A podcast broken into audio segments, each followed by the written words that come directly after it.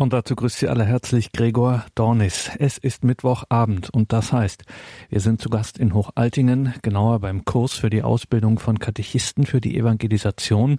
Und bei diesem Katechistenkurs in Hochaltingen ist ein wesentlicher Bestandteil die Vermittlung eines gewissen theologischen Grundwissens. Und dazu gehört natürlich ganz maßgeblich, versteht sich von selbst, das Wissen um die Heilige Schrift, um die Bibel. Derzeit sind wir im Alten Testament. Heute geht es um das große Thema Schöpfung, Schöpfung im Alten Testament und da schaut man natürlich als allererstes in das Buch Genesis. Heute hören wir dazu Nicole Katrin Rüttgers. Sie ist wissenschaftliche Mitarbeiterin am Lehrstuhl für alttestamentliche Theologie der Ludwig-Maximilians-Universität in München. Heute also Vortrag Nummer zwei aus dem Bereich Altes Testament es geht um die Schöpfung. Radioakademie bei Radio Horeb und Radio Maria. Beim Katechistenkurs für die Evangelisation im Haus St. Ulrich in Hochaltingen sind wir derzeit im Alten Testament, hören heute Vortrag Nummer zwei und vom Lehrstuhl Alttestamentliche Theologie an der Ludwig-Maximilians-Universität in München die wissenschaftliche Mitarbeiterin Nicole Katrin Rüttgers. Sehr geehrte Teilnehmer und Teilnehmerinnen des Katechistenkurs und sehr geehrte weitere Hörer von Radio Horeb. Ich grüße Sie sehr herzlich zu unserem Katechistenkurs und freue mich, dass Sie sich dazu entschlossen haben, die frohe Botschaft des Christentums anderen Menschen zu verkünden. Für Ihre zukünftige Verkündigung der frohen Botschaft ist es wichtig, dass Sie die Heilige Schrift gut kennen. Die Heilige Schrift ist die Grundlage unseres Glaubens und erfordert eine Vertiefung. Es geht bei dieser Vertiefung auch um die Frage, wie sie diese Botschaft den Menschen der heutigen Zeit nahebringen können. Heute geht es um das Thema Genesis, Anfang, Schöpfung. Wir behandeln in dieser Reihe Texte, die einen ganz besonderen Wert und eine starke Ausdruckskraft haben. Sie wirken in der Zeit und überdauern die Zeit. Der Prophet Jesaja sagt, das Wort Gottes bleibt in Ewigkeit. Und der Evangelist Markus schreibt, Himmel und Erde werden vergehen, aber meine Worte werden nicht vergehen. Diese Worte mögen Erstaunen in uns wachrufen. Sie sind aber ein Hinweis auf die Natur des Wortes selbst. Das Wort ist Wahrheit und bleibt in Ewigkeit. Das Wort hat einen Wahrheitsanspruch. Und später sagt genau dieses Wort im Johannesevangelium von sich selbst, ich bin der Weg, die Wahrheit und das Leben. Bevor wir uns mit dem Inhalt der Schöpfungsgeschichten ein wenig vertrauter machen, seien ein paar grundlegende Worte zum Pentateuch, also den ersten fünf Bücher Mose gesagt. Sie sind als Tora, Weisung, Gottes das Fundament der Heiligen Schrift im Judentum. Nach einigen Informationen über den Pentateuch werden wir zum Buch Genesis kommen. Sie sehen, es wird also immer kleiner. Nach einem kurzen Überblick über das Buch Genesis werden wir uns in einem ersten Schritt den ersten Schöpfungsbericht ansehen, in einem zweiten Schritt dann den zweiten Bericht aus Genesis 2. Dabei werden wir Vers für Vers vorgehen. Zunächst also zum Pentateuch, das Buch Genesis. Das Judentum nennt das Buch nach seinen Anfangsbuchstaben Bereshit im Anfang. Der Name Genesis geht auf die griechische und die lateinische Bibelübersetzung zurück und bedeutet Anfang, Ursprung, Entstehung. Das Buch der Genesis reiht sich in die ersten fünf Bücher des Alten Testaments ein. Die fünf Bücher werden auch Pentateuch genannt. Der Pentateuch bestand damals aus mehreren langen Buchrollen. Die fünf Rollen wurden nach inhaltlichen Gesichtspunkten aufgeteilt. Die Bezeichnung der fünf Bücher, die den Inhalt angeben, richten sich jeweils nach den ersten Worten des Buches in der hebräischen Bibel. Für die Genesis bedeutet dies, im Judentum wird die Genesis Bereshit genannt, wie wir eben schon einmal gehört haben. Das bedeutet im Anfang. In der griechischen Version der Septuaginta wird das erste Buch Genesis genannt, so auch im lateinischen. Das zweite Buch, das wir Exodus nennen, bedeutet Auszug. und wird im Hebräischen Shemot genannt, die Namen. Das dritte Buch, Levitikus, ist das levitische priesterliche Gesetzbuch und beginnt im Hebräischen mit den Worten Vayikra, er rief. Das vierte Buch, Numeri, das kommt aus dem Griechischen, bedeutet Zahlen bzw. Aufzählungen, beginnt aber im Hebräischen mit Bemidbar, in der Wüste. Das fünfte Buch ist das Buch Deuteronomium. Das zweite Gesetz, die zweite Ausgabe des Gesetzes und beginnt mit dem Wort Dibarim, das Worte bedeutet. Das Buch Genesis erzählt die Ursprünge Israels in zweifacher Weise. Die Kapitel 1 bis 11 erzählen die sogenannte Urgeschichte. Die Urgeschichte beginnt mit der Schöpfung der Welt in zwei Akten, die Schöpfung und die Flut. Die Urgeschichte stellt die Welt und die Geschichte Israels unter die Dialektik von Heil und Unheil aus der Perspektive Gottes. Der Beginn des Lebens und das Gericht. Die rettende Barmherzigkeit aus der Perspektive der Menschen eröffnet neue Lebensmöglichkeiten. Mit der Schilderung von Verweigerung, Schuld und erneuten Zuwendung Gottes bietet die Urgeschichte zugleich die fundamentale Äziologie des Lebens. Was Äziologie bedeutet, will ich kurz erklären. Äziologien sind Ursprungserzählungen. Ziel der Äziologie ist es, die Erklärung von Ursache und Anfang zu nennen. Im Laufe des Buches, vor allem in Kapitel 2, im zweiten Schöpfungsbericht, sehen wir mehrere Äziologien. Die theologische Bedeutung des Buches liegt in seinen Aussagen über Gott als den Schöpfer der Welt und den Herrn der Geschichte.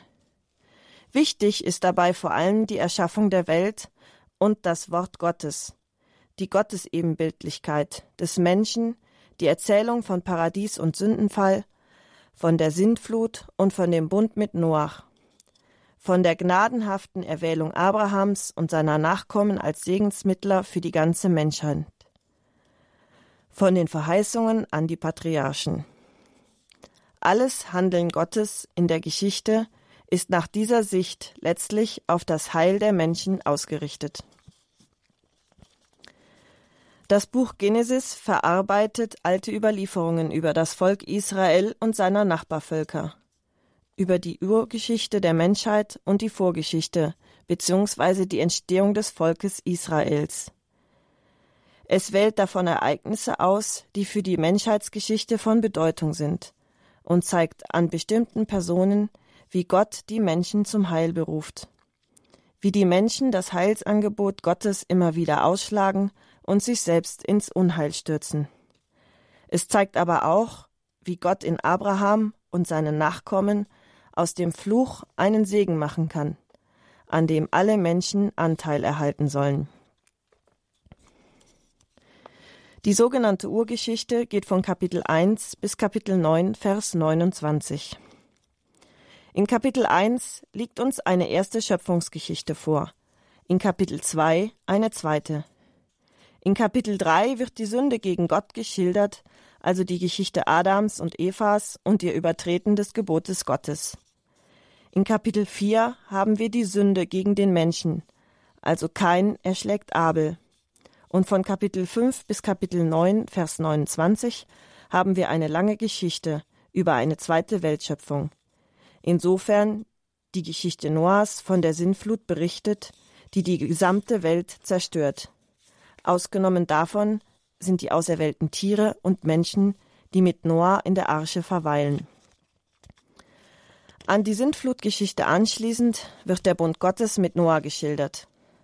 Als Zeichen des Bundes dient der Regenbogen, der bis heute diesen Bund kennzeichnet und immer wieder an ihn erinnert. Die Erzählungen der Urgeschichte sind weder als naturwissenschaftliche noch als Geschichtsdarstellung, sondern als Glaubensaussagen über das Wesen der Welt und des Menschen und über deren Beziehung zu Gott zu verstehen. Das erkennen wir alleine schon anhand der Tatsache, dass uns zwei Schöpfungsberichte vorliegen. Diese stellen keinen Widerspruch zueinander dar, sondern ergänzen und korrigieren sich in ihren Glaubensaussagen. Dies verweist auch noch einmal auf das große Geheimnis Gottes. Es zeugt von großer Weisheit, beide Schöpfungsgeschichten nebeneinander stehen zu lassen. Die Geschichte der Erzväter und der Söhne Jakobs sind zwar in Einzelheiten nicht nachprüfbar, doch stimmen die politischen, sozialen, rechtlichen, kulturellen und religiösen Zustände, die hier geschildert werden, weithin mit den Verhältnissen überein, wie sie die heutige Forschung für Israel und Palästina und seine Umwelt in der Zeit des Mose, das heißt für die sogenannte mittlere und späte Bronzezeit, erschlossen hat.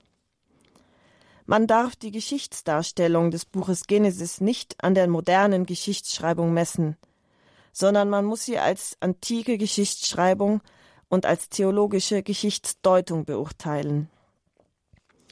Der die Verfasser des Buches inspirierende Gott wollte uns nicht die genauen Einzelheiten über die Entstehung der Welt und des Menschen mitteilen und auch keine Evolutionstheorie darstellen, sondern durch die erzählten Begebenheiten das Heilsangebot und die typischen Reaktionen des Menschen darauf zeigen.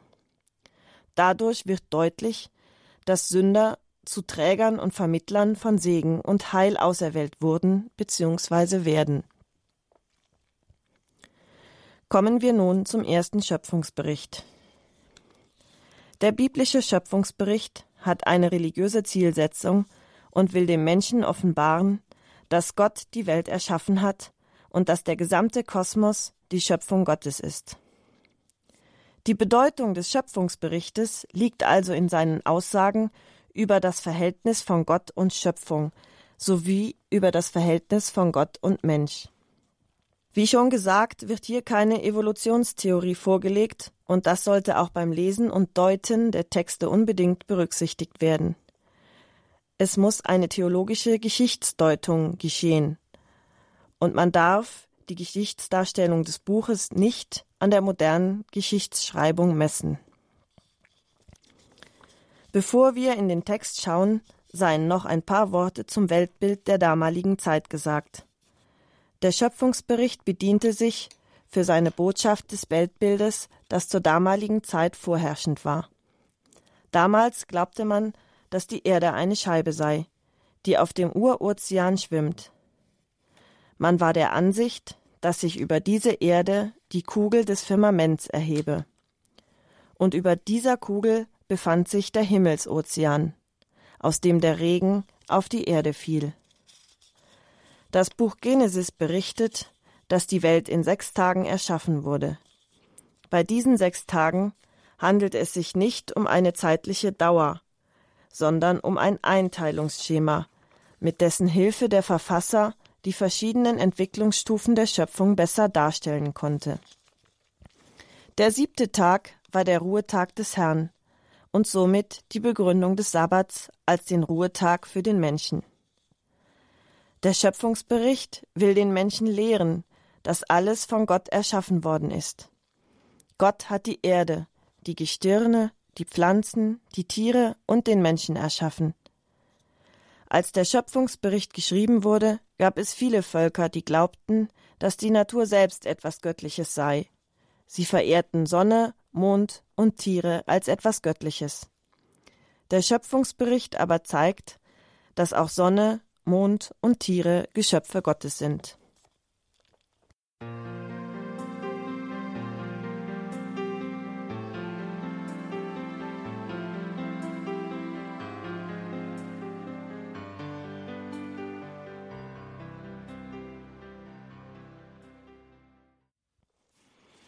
Genesis 1.1 beginnt mit den Worten Im Anfang schuf Gott den Himmel und die Erde. Die Erde aber war wüst und wirr. Finsternis lag über der Urflut, und Gottes Geist schwebte über dem Wasser. Die beiden ersten Verse leiten die Darstellung des Sieben-Tage-Werkes Gottes ein.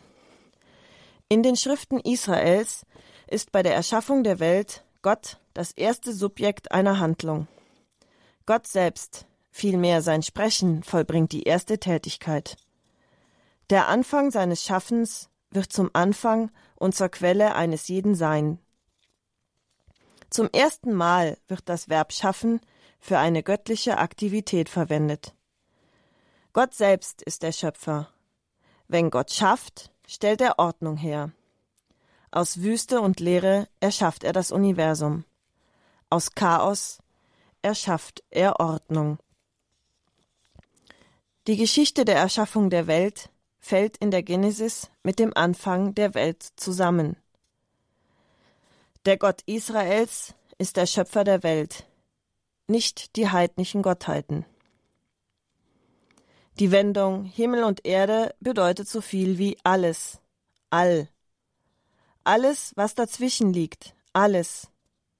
Die Erde ist also mit dem All schon irgendwie und irgendwo da, aber sie ist noch nicht vorfindbar und sichtbar, weil man sich noch nicht orientieren kann und weil noch alles finster ist. Wüst und leer ist als Übersetzung gewählt, um den Gleichklang des hebräischen Tohu Wabohu nachzuahmen, das eine Wüste und eine Einöde bezeichnet. Die Urflut bezeichnet eine altorientalische Schöpfungsvorstellung. Im Kampf durch eine Gottheit muss diese gebändigt und von der Erde verdrängt werden. Die Deutung des Satzes Gottes Geist schwebte über dem Wasser ist nicht leicht. Aber am ehesten versteht man darunter den Geist Gottes, der als eine ordnende, lebenschaffende Potenz über dem Wasser, über der noch chaotischen Welt ruht wartend auf das ihn auslösende Wort Gottes. Das hebräische Wort Ruach hat ein breites Bedeutungsspektrum. Hauch, Wind, Atem, Geist. Gott sprach, es werde Licht. Und es wurde Licht. Gott sah, dass das Licht gut war. Gott schied das Licht von der Finsternis, und Gott nannte das Licht Tag, und die Finsternis nannte er Nacht. Es wurde Abend und es wurde Morgen, erster Tag. Erst durch das Licht verliert das Chaos sein unheimliches Wesen, wird Orientierung möglich und kann Ordnung folgen. Dabei soll nicht nur an eine Ordnung der materiell greifbaren Dinge gedacht werden, sondern auch an geistige Ordnung, die Gott geschaffen hat. Das Licht steht im Alten Testament und im Alten Orient auch immer für das Schöne und Gute, für die sittliche Ordnung und für ein Leben in Gemeinschaft mit Gott. Erst wenn durch das Licht die Finsternis geschwunden und die Welt hell geworden ist, werden in ihr die Spuren Gottes wahrnehmbar und erschließt sich das All, also der Himmel und die Erde, alles als ein sinnvolles Ganzes. Das Walten Gottes will in den nächsten Schöpfungswerken gezeigt werden.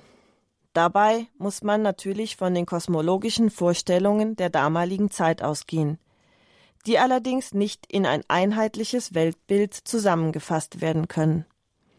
Es soll kein bestimmtes Weltbild und auch keine bestimmte Auffassung von der Entstehung der Welt und ihrer Teile dargestellt werden, sondern wie wir uns im Einzelnen, je nach dem Stand der Wissenschaft, die Entstehung des Kosmos, des Lebens und des Menschen erklären und dass hinter all diesem Geschehen Gottes ordnender Wille tätig war.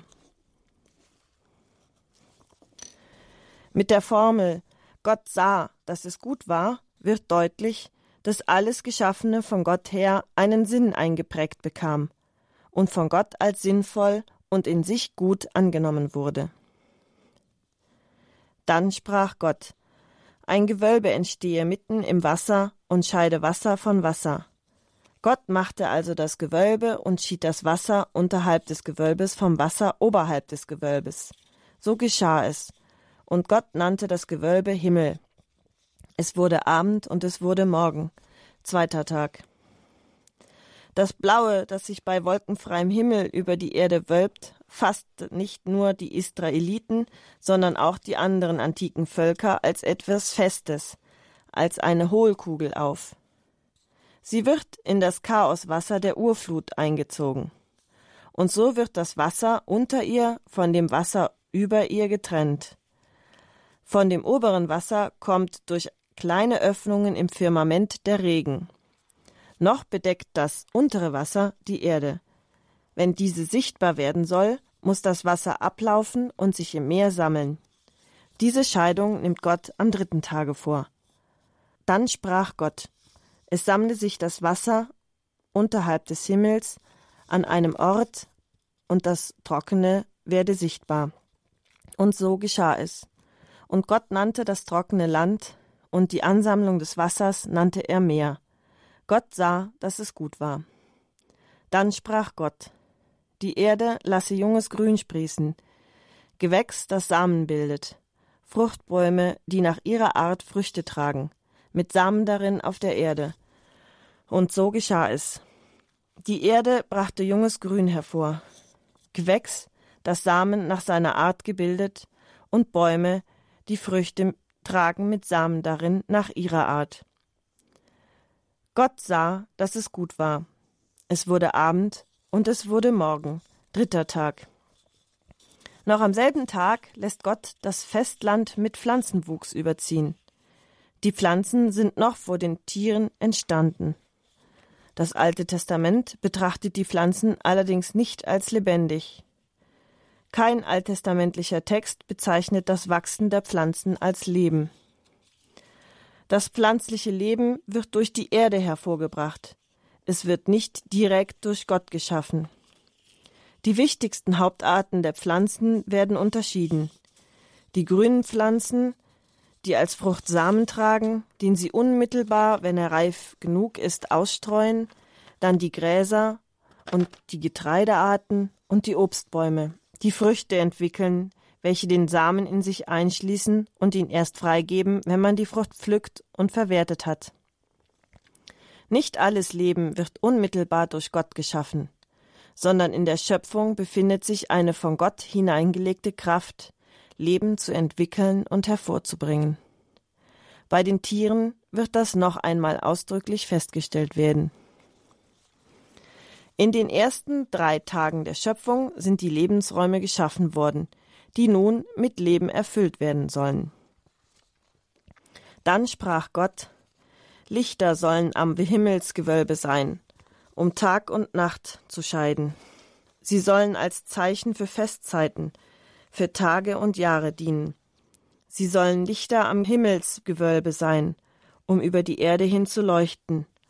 Und so geschah es. Gott machte die beiden großen Lichter und das große zur Herrschaft über den Tag, das kleine zur Herrschaft über die Nacht und die Sterne. Gott setzte sie an das Himmelsgewölbe, damit sie über die Erde leuchten, über Tag und Nacht herrschen und das Licht von der Finsternis scheiden. Gott sah, dass es gut war. Es wurde Abend und es wurde Morgen, vierter Tag. Zwar gelten die Gestirne nicht als Lebewesen, aber sie nehmen doch eine Zwischenstellung zwischen der belebten und der unbelebten Welt ein. Für die anderen altorientalischen Völker sind sie sogar göttliche Wesen, die ihre geheimnisvollen Bahnen ziehen und die Geschicke des Menschen beeinflussen.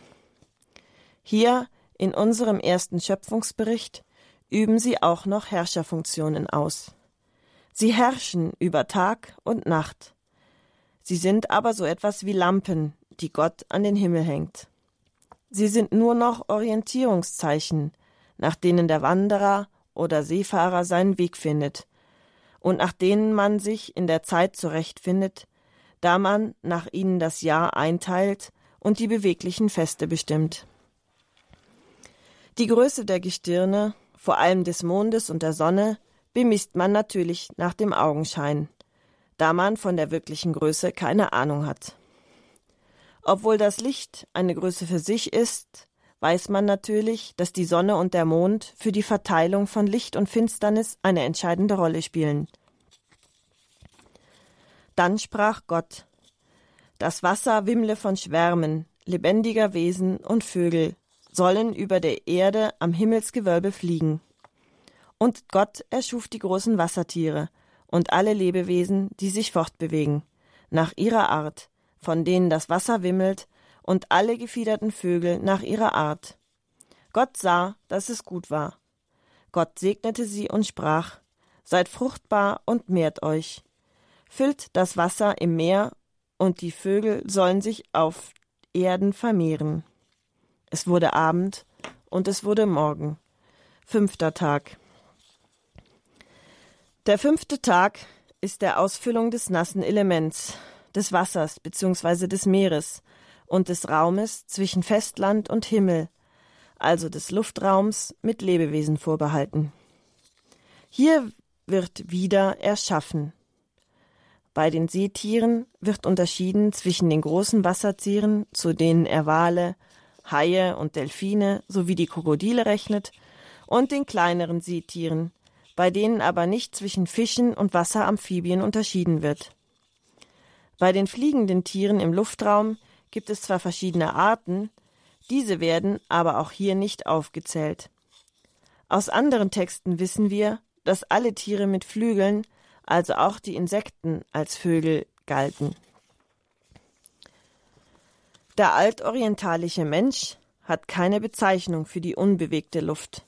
Darum werden die Vögel in der Luft regelmäßig als Vögel des Himmels bezeichnet, weil sie sich beim Fliegen vom Himmelsgewölbe abheben.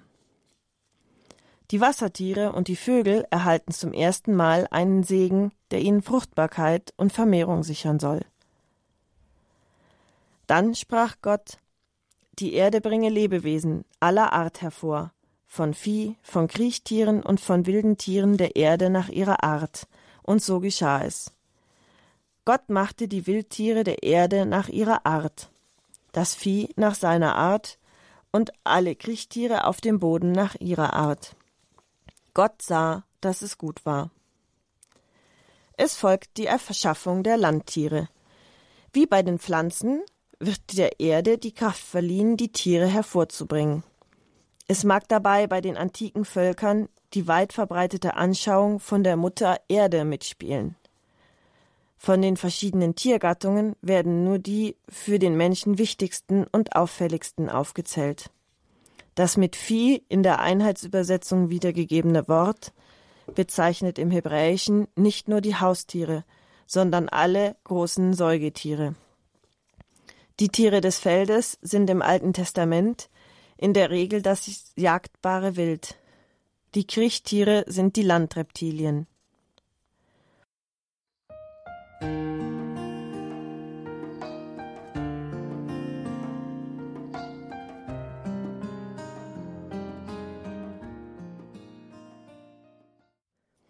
Dann sprach Gott, lasst uns Menschen machen als unser Bild, uns ähnlich.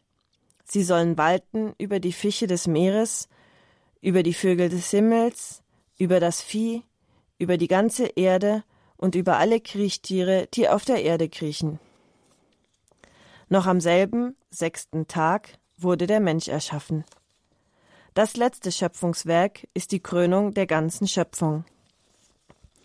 Der Plural der ersten Person, lasst uns machen, ist nicht als Pluralis Majestatis aufzufassen. Einen solchen kennt das Hebräische nicht.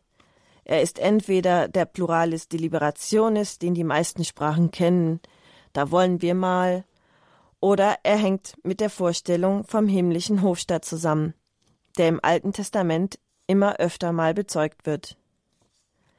Der hebräische Ausdruck für Mensch, Adam, steht ohne Artikel da, bezeichnet also die Menschheit als Ganze.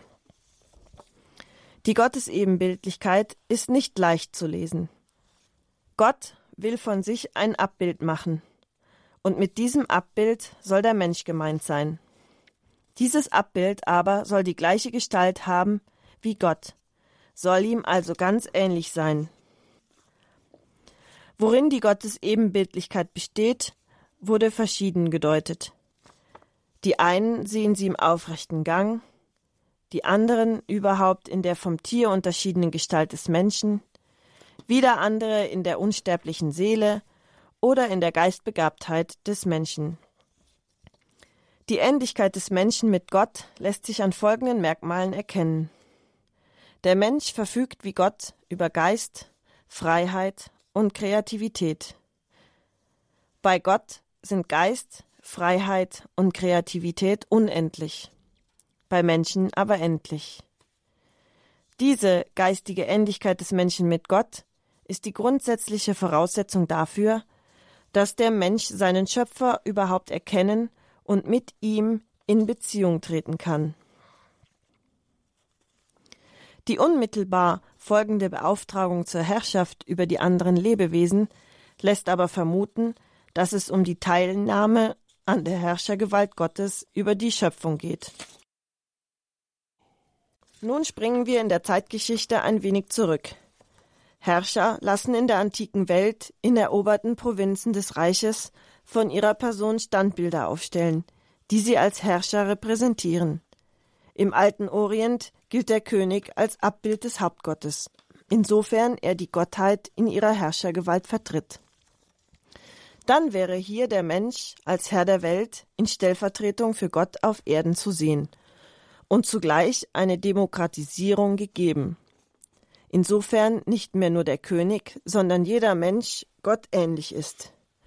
Mit gemeint dürfte die Personalität des Menschen sein, die vor allem ihn zur Repräsentanz Gottes und zur Herrschaft über die Schöpfung befähigt und ihn zugleich zum Partner Gottes macht den Gott ansprechen und mit Aufgaben betrauen, mit dem er Gemeinschaft pflegen kann.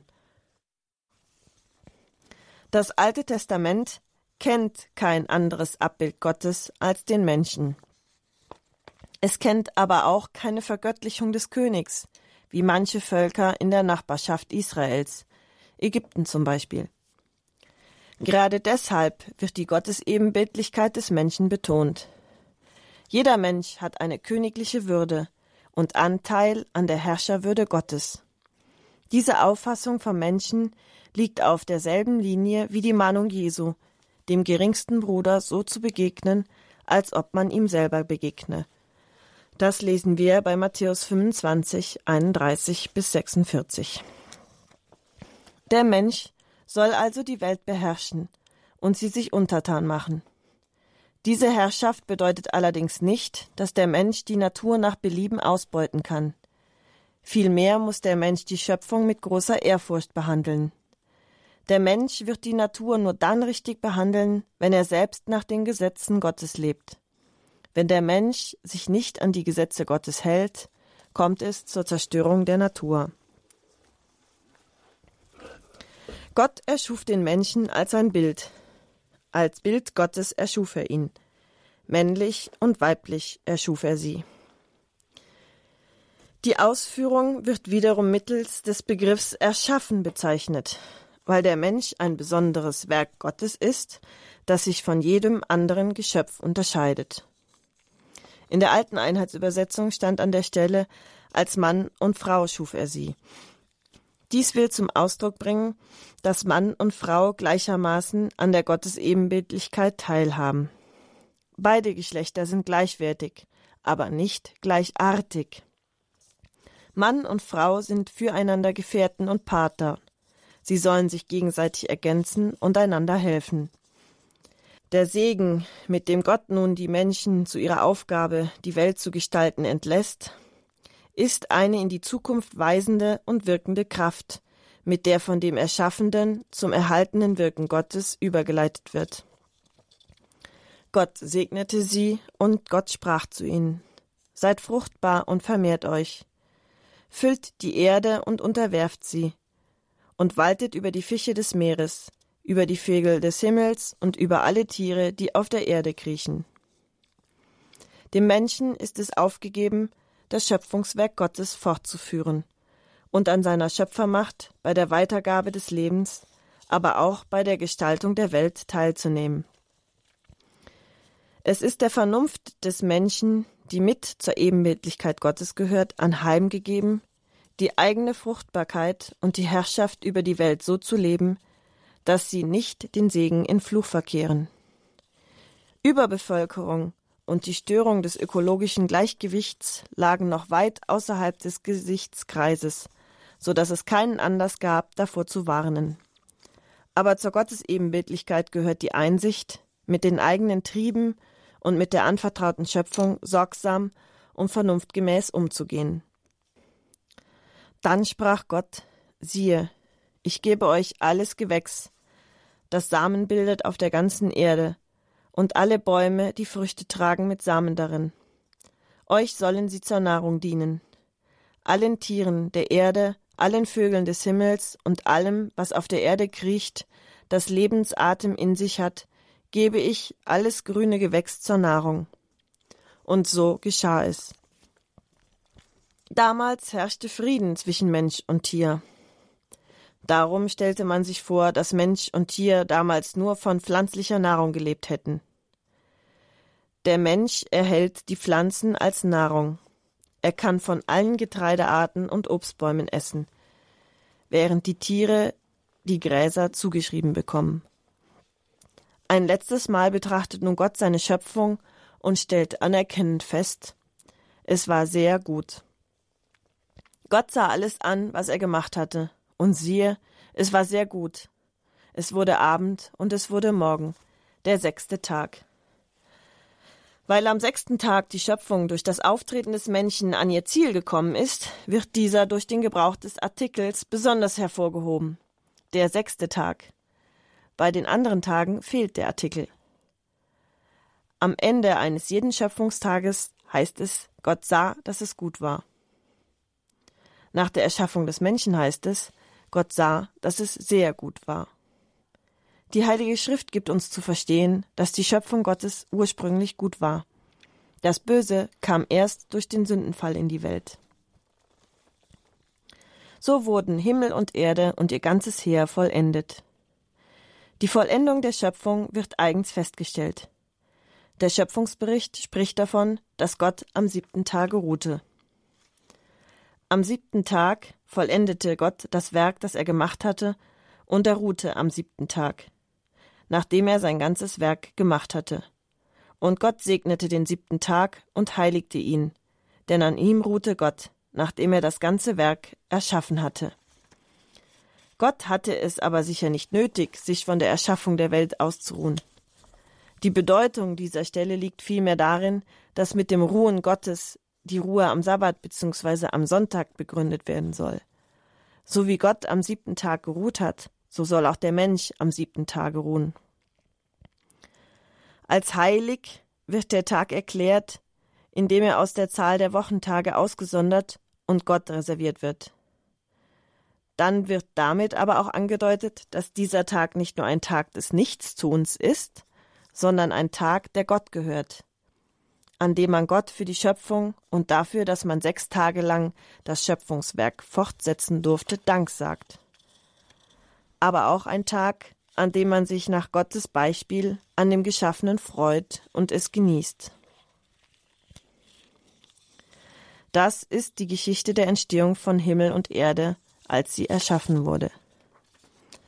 Mit diesen Worten endet der erste biblische Schöpfungsbericht. Zum Abschluss sei noch einmal auf seine eigentliche Absicht hingewiesen.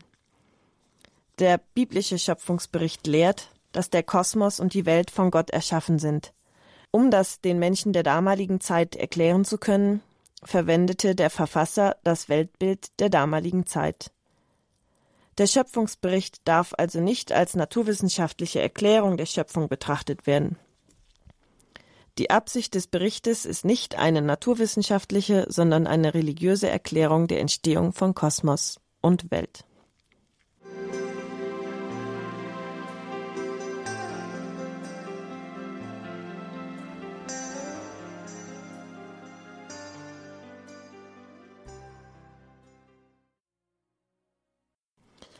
Nach der Erzählung über die Erschaffung der Welt und des Menschen folgt die Erzählung über das Paradies. Der Mensch im Garten Eden. Am Beginn dieser Erzählung steht eine weitere Darstellung über die Erschaffung des Menschen. Zur Zeit, als Gott der Herr Erde und Himmel machte, gab es auf der Erde noch keine Feldsträucher und wuchsen noch keine Feldpflanzen. Denn Gott, der Herr, hatte es auf die Erde noch nicht regnen lassen, und es gab noch keinen Menschen, der den Erdboden bearbeitete.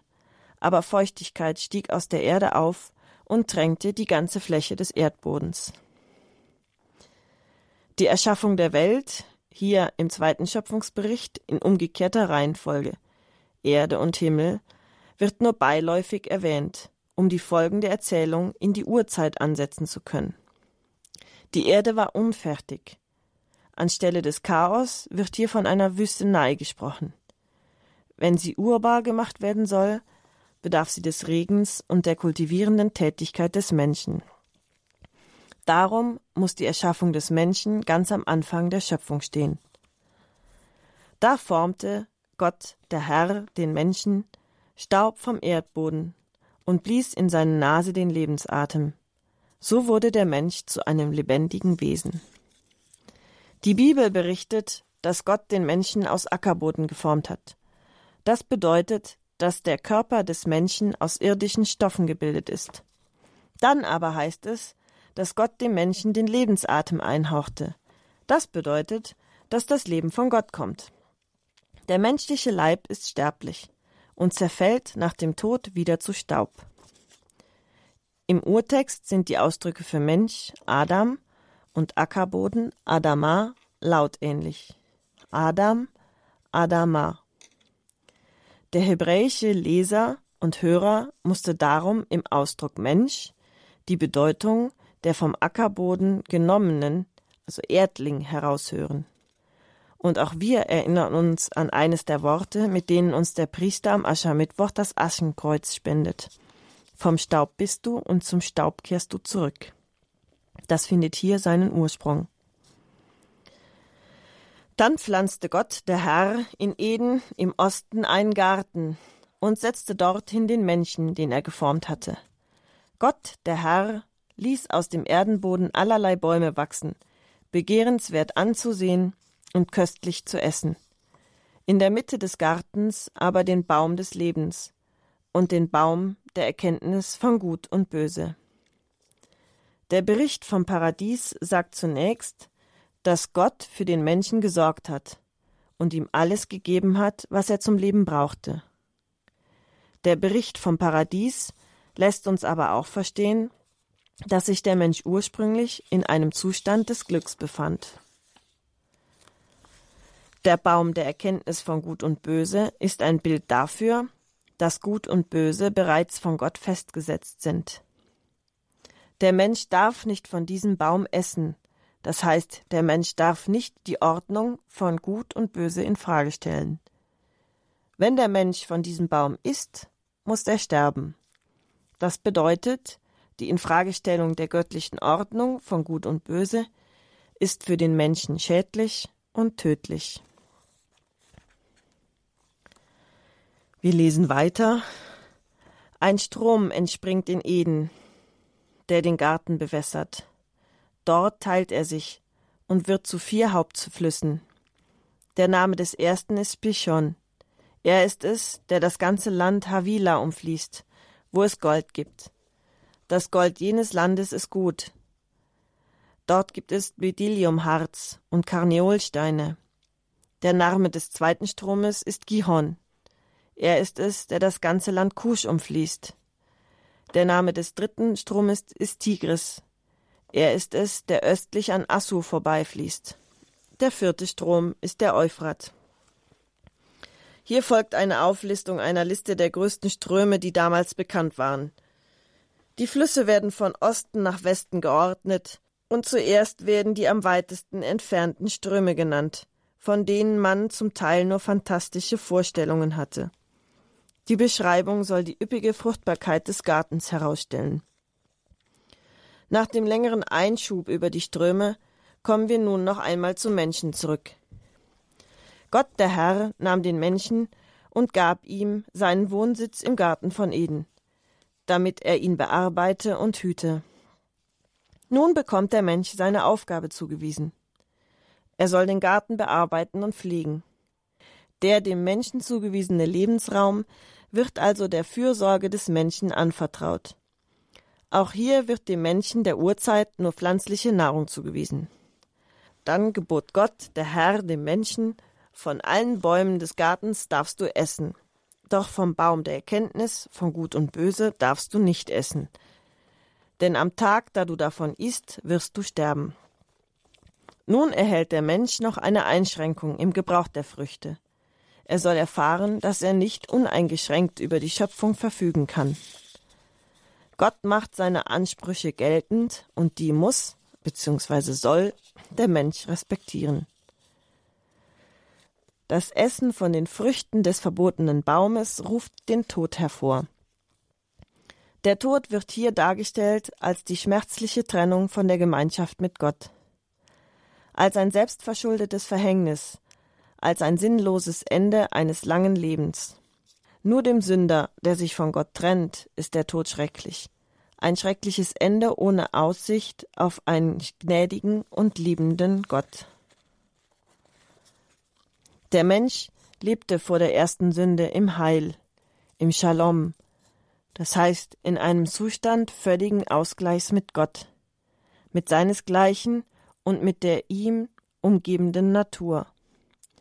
Er empfand seinen Zustand als problemlos, weil er sich in der Liebe und Fürsorge seines Schöpfers geborgen wusste. Er verfügte über das Wissen und die Kraft, die Aufgaben zu erfüllen, die Gott ihm zugewiesen hatte. Er hatte ein Urvertrauen Gott gegenüber, und er erkannte seinen Willen immer und überall. Durch die Sünde wird dieses Urvertrauen zerstört und ruft Angst und Scham hervor.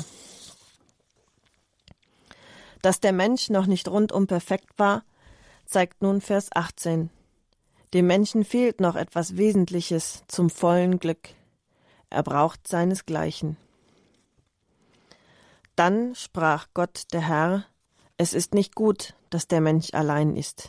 Ich will ihm eine Hilfe machen, die ihm ebenbürtig ist. Mit Hilfe denkt man sicherlich zuerst an die Hilfe bei der Bewältigung der täglichen Aufgaben und an die Sorge um den Lebensunterhalt. Die gemeinsame Sorge und Arbeit an der Schöpfung Gottes stellen echte Gemeinschaft her, schaffen eine innere Ruhe und lassen das Leben als sinnvoll erscheinen.